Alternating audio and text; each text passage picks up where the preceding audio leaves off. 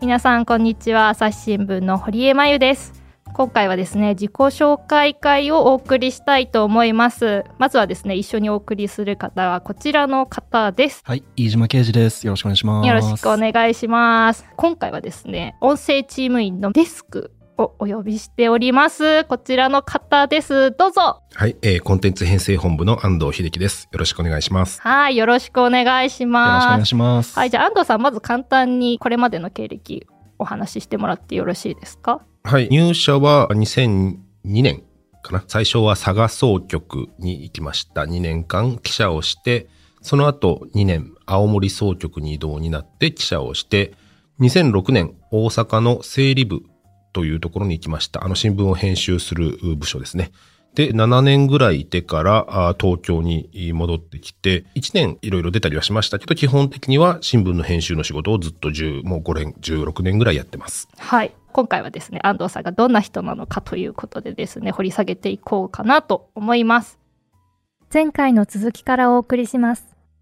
他の方がつけた見出しで印象に残ってたりとかあこれはとか思ったりした記事とかってあるんですか？いっぱいあって、よくこういうのって伝説の見出し的にあの語られて編集者の間に伝わるものがあったりして、うん。僕あの、さっきも言ったように新人研修をやってて、一番最後に必ず見せる紙面というのがあります。はい。紙面なので、ちょっとなかなか音声だけではリスナーさんには伝わりにくいんですけれど、えっと、僕が一番最初にこの編集の世界に入った時に、最初に僕について教えてくださった師匠、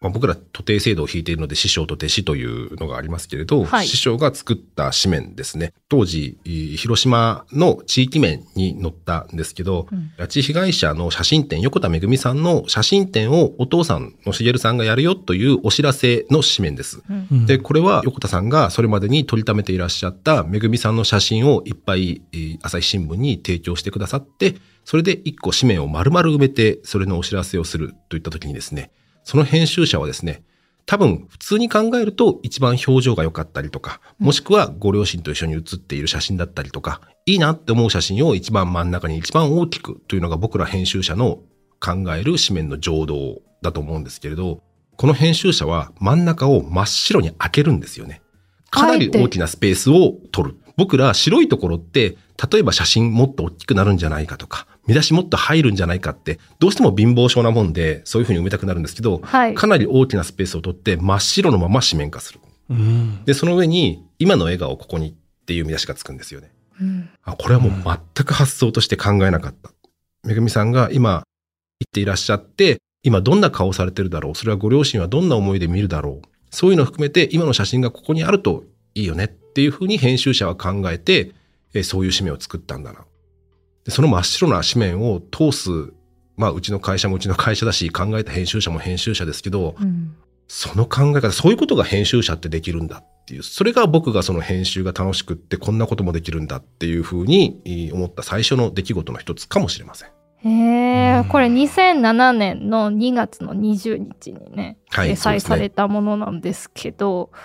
これじゃあ結構最初の方からもう、まあ、ここは真っ白にしようっていうのがその編集者の方は思ってらっしゃったんですか？そうです。本人いくつかパターン考えて、もちろんその普通の写真を大きくというのも考えたんだけれども、やっぱりこの拉致被害者に限らず、そういうふうに辛い思いをされていらっしゃる方々に何か思いを馳せていただきたりとか、朝日新聞としてメッセージとか、もしくは編集者自身の考えとか、あそういうのも含めて、もちろん誰かが不愉快な思いをするっていうことは紙面を作る上では避けたいんですけれども、うんそう思うと、今、読者にとって何を考えてもらえるか、この写真、いっぱい写真が並んでるね、だけではなくって、何か読者にパッと手を取った時に、あそうか、こういうことかっていうふうに思ってもらえる一つの仕掛けとして、これを思いついて、まあ、そのまま採用するという形になったと聞いてます。私今まで見た紙面で真っ白なかなか見たことないですね、うん。今も。ないですね。結構なスペースですよね、この白いところ。そうですね、うん。普通の写真とかだとちょっと大きめのサイズが載っているぐらいのそう、うん。一番ね見出しに添えるようなその、うん。今の笑顔ここにが趣味出しでそこに一番つくようなところに今白くなってるっていうこう強烈なメッセージ性を感じますよねこれで。そうですね。これ僕最初に見た時はやっぱり鳥肌が立ちましたし、いつかこんな紙面を作れたらいいなと思って15年ぐらいやってて結局作れなかったですけど、でも、なんていうんですかね。この仕事で、まあ自分自身としては誇れるような仕事っていうのはなかなかできなかったですけど、この仕事自身に対しての誇りはとても持ってます。それを支えてくれてる、まあ一つの紙面かなというふうに思いますね。こういうことができる自分の考え方、アイデア一つ、いろんなところとあの相談したり調整したりっていうのは必要ですけれど、こういうふうな紙面ができるんだっていうのは、まあ、正義のすごいところの一つかなと思ってます。うんなるほど。なのでその安藤さん今さっきからね少し出てました研修っていうね、はい。あのまあ、最初に編集者が来てこうねあの紙面編集やったことない方がお作法を学ぶ時に研修をしたりするんですけど、まあ、その担当をねよくされてると思うんですけどそこで示したりするっていうことなんですそうです。基本的には最後に示すことが多いですかね。最終日に必ず示す紙面と必ず伝える言葉っていうのは決めていて、うんそのうちの一つですね、これね。ちなみに伝える言葉っていうのは何伝えてるんですか？これね、多分ね、飯島さんにも言ってると思うんですよね。おや覚えてますか？えー、いろんな、すごいもう、たくさん、たくさん資源名言が飛び交ってて、あこれ忘れてうましてますよね。安藤さんね、がっつり僕教えてもらってるんですけど、えーど、どの、どの言葉でしょうか？僕さん、一番最後に必ず言うのは、皆さんにはミスをする権利があるという話ですね。覚えてます。覚えてます。はい。あの、皆さんにはミス。これ元々のネタはですね、あんまり明かしてもしょうがないんですけど、サッカーの監督の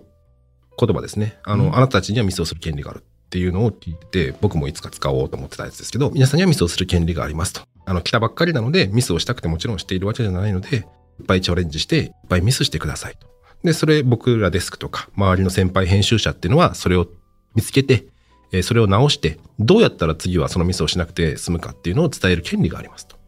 だからいっぱいミスしてくださいねっていうのを一つは必ず伝えますね。もう一個は、うんえーできなかったことに関しては起こりませんと。ただやらなかったことに対しては多分言われることがありますと。で、さっき言ったみたいにミスをしちゃったと。それは全然構いません。じゃあどうすればミスをしなかったか。明日同じことが起きた時に今度はどうしたらミスをしないかっていうのを考えて帰ってねっていう話はよくしますね。そうですねだからさっき言ったようにその紙面が出来上がったら、まあ、紙面自体はゼロにリセットはされるんですけどその考え方とか次に生かしたらどう生きるかっていうのは継続はしてますもんね。そうなんですよね。あの、見出しって、さっきもロジックとマジックの話しましたけれど、なんていうか皆さん、国語の点数みたいな感じで、まあ、これちょっと筆者とか採点者によって点数変わるよねって割と思われがちな、正解がないというふうにも思われがちなんですけど、ある程度の正解ってやっぱりあって、じゃあこういう問題の時には、こういう方が得点が高くなる傾向があるっていうのを覚えておくだけで違うので、あの、次の日にですね、その、昨日、なぜこっちの見出しをチョイスしたか、よくわかんないな、デスクこっちがいいって言ったけど、なんでだろうな、と思って次に行くと、やっぱり次同じ来た時にも同じことが起きるので、あ、そうか、こういう場合はこういうことを考えた方がいいこともあるんだ。っていう引き出しは、やっぱり教えてあげたいし、伝えてあげたい。だから、昔はね、その見出しがなぜダメだったかっていうのを説明してくれる デスクが少なくてですね、うん。あの、もうすぐ、あの、締め切りが終わって、えー紙面が出来上がるって時に、いや、本当にこの見出しで行くのって言われるっていう。たただ恐怖の言葉をこう投げかけられて、ずっと前から出してたはずなんですけどとか思いながらやっぱり必死に考える。でも今なぜこちらがそう思うかっていうのをセットでお伝えした方が多分次に来る新たなピンチの時には少し役に立つのかな。それは、えっと、僕なりの解釈だし、僕とは違うデスクはまた違うことを言うし、いくつか聞いてその中で、あ、自分はこう思うなっていう人についていってほしいし、考え方を取り入れてほしいかな。そのためにはやっぱりある程度言葉を尽くさなきゃダメだよね、とは思ってます。確かになんかその当時その紙面を作ってた時にまあその時は活かせなかったけど何ですかね23ヶ月後全然違う話題の時にその引き出しがこううまく開く時ってありますよね。そうそう、よくあるよくあるよくある。うんうん。だからその、例えば山に登るんでも、このパターンの時はこのルートが一番簡単で早いけれど、ロープウェイを使わなきゃいけない時もあって、それはこういう時だよって、それどれかがピタッと、あ、今回ロープウェイの時だとか、今回正面突破の時だとか、あ、いろいろありますよね。それはもう数をこなさないと身につかないですけど、やっぱり一緒に言葉にしないと、これってこっちだよねっていう感覚の問題で済まされると、うんやっぱりうん編集者としても結構厳しいかなという気がしますね。確かにだからねただなんとなく見出し作って出来上がったじゃないっていうね。そうなんですよね。そう。でもそこのま議論の、なんでかあれですよね。最初見出しつかない編集者でも、なんか叩き台として早く出しさえすればそこから転がっていくっていうところもありますよね。そう。あの、自分一人で抱えてこないで、えー早めにデスクに見せる、周りの先輩に見せる、後輩に意見を聞くっていう方が多分いい話になることは多いと思います。そういうのためには、まあ、早めに原稿が出てくれると時間も取れるし、読み込む時間もある。もしくは、同じ話を読売とか NHK とかはどう報じてるかなって、他紙の書き方とかを気にしたりとか、あそういうことも役に立つんじゃないかなと思いますね。そう自分で抱え込んで静かにすごい困ってて何もできてないんだけど おとなしいから周りは何も助けてくれなくて気づいたらその締め切り時間に迫ってて何してんだってねなるこれね、よく言われますよ、最初の、そのなんか、慌ててくれる人はまだいいけど、その、静かに炎上していると、こう、締め切りの5分前とかに、そう。今からじゃ立て直せないからってなる、そう。あの、自分はここまでしかできてないっていうのが分かるのも、これは能力のうちの一つなんで、うん、あの、できないから言いにくいだとか、あの、まだ全然見出しもついてないから相談しにくいなよりも、やっぱり早めに言ってもらった方が多分、紙面としてはいいものができるんじゃないかなと思います。うん難しいですけどね。そうですねでもだからこそね奥深いなとは思いますけどね、まあそんな安藤さんなんですけど実はねこの朝ポキにデスクになったのはまあ最近なんですけど。もともとね、朝ポキを聞いてくれてたリスナーさんなんですよね。あ、そうです。あの、そもそもはですね、僕の母親がもう75ですけど、お結構朝ポキのリスナーで、うん。えー誰それさんの MC が好きみたいなことを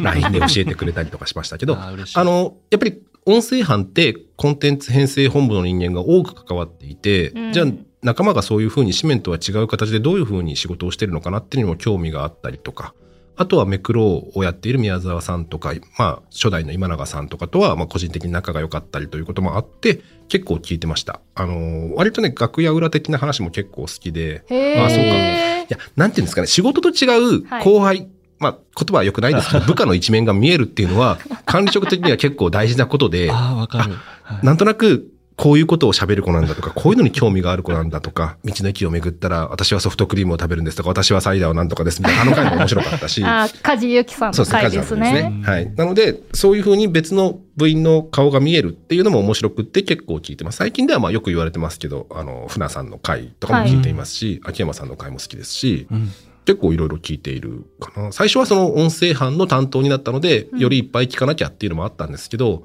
今は割とベッドに寝っ転がりながらずっと流れてるってことが多いですね。そう、このね、コンテンツ編成本部でこんなに聞いてくれてる人結構ね、珍しいですよね。うん珍しいですね。結構ね、ヘビーリスナーみたいな、ありがたいです、いや、だってね、今日ね、リスナーさんには見えてないと思うんですけど、収録にシャドリスちゃんのね、スバージョンの。T シャツ着て臨んでるんですよ。もうやる気満々じゃないですか。ね これであの、2回目ですね。一番最初ニュースの、ニュースチャット101の時に来て、その次に2回目。他でなかなかね、あの会社に来てくるの難しいので、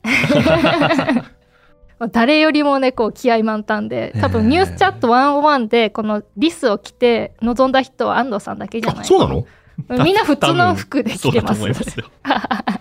こっちとしてはやっぱりその、普段こういうところで喋り慣れてるわけじゃないから、うん。どうしたらいいかなって神田さんも怖かったし。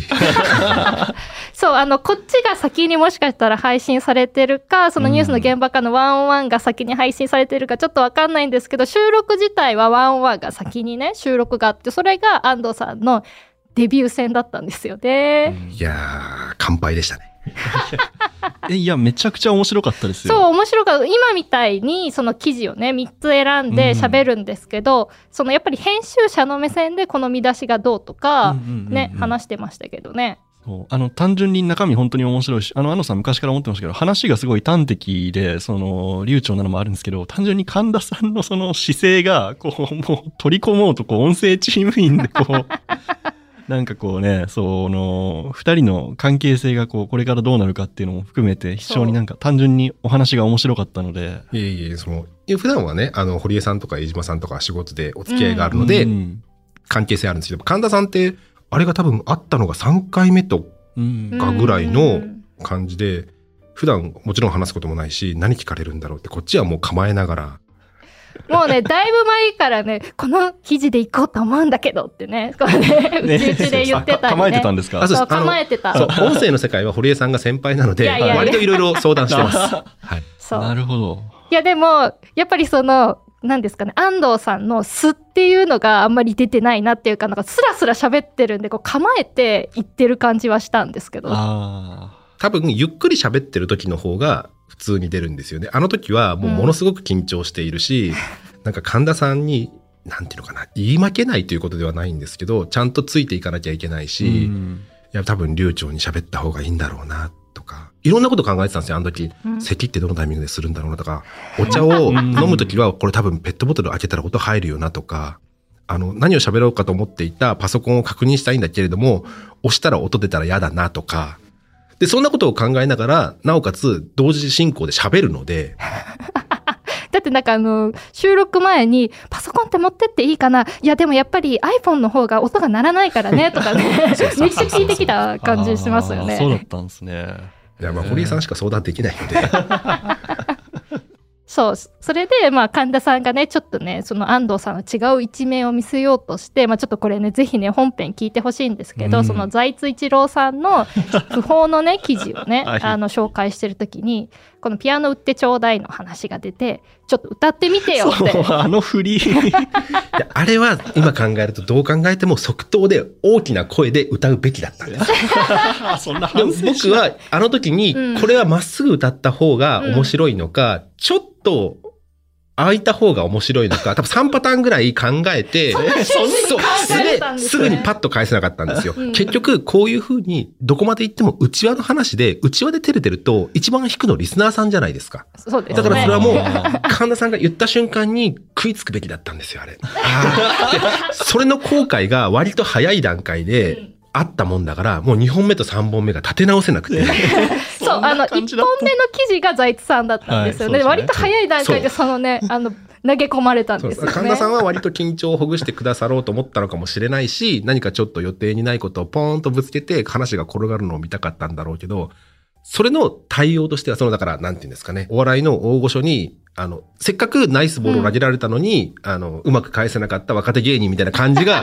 もうずっと心の中で引っかかっていて、そのダメージが2本目、3そんな本目感じだったんでに。すか。で、それはどうやってやったらう、ん。リカバーできるかなっていうのを考えつつ、2本目と3本目はこれを喋ろうっていうのも考えつつ、んで、結局神田さんの言ってることも聞かなきゃいけないので、結構2本目と3本目はパニクってます、あれ。そうね、動揺を見せないようにね、よりだから多分もしかしたら喋るテンポが早いのかもしれないですよあの、ね。早口な時ほど僕は多分適当なことを言ってる ですね、きっと。焦ってる。はい、焦ってますね。今日まだまともな方です、きっと。まあ今日はね、あの、知ってるな、ね、うんメンバーでやってますからそうですねいつ。いつものメンツなんで。えーでもなんか、それもリスナーさん頭に入れながらぜひ聞いてほしいですね。ああ、そう、あの、多分、あ、ここ今テンパってんなって思いながら、え聞くと面白いかもしれないですね。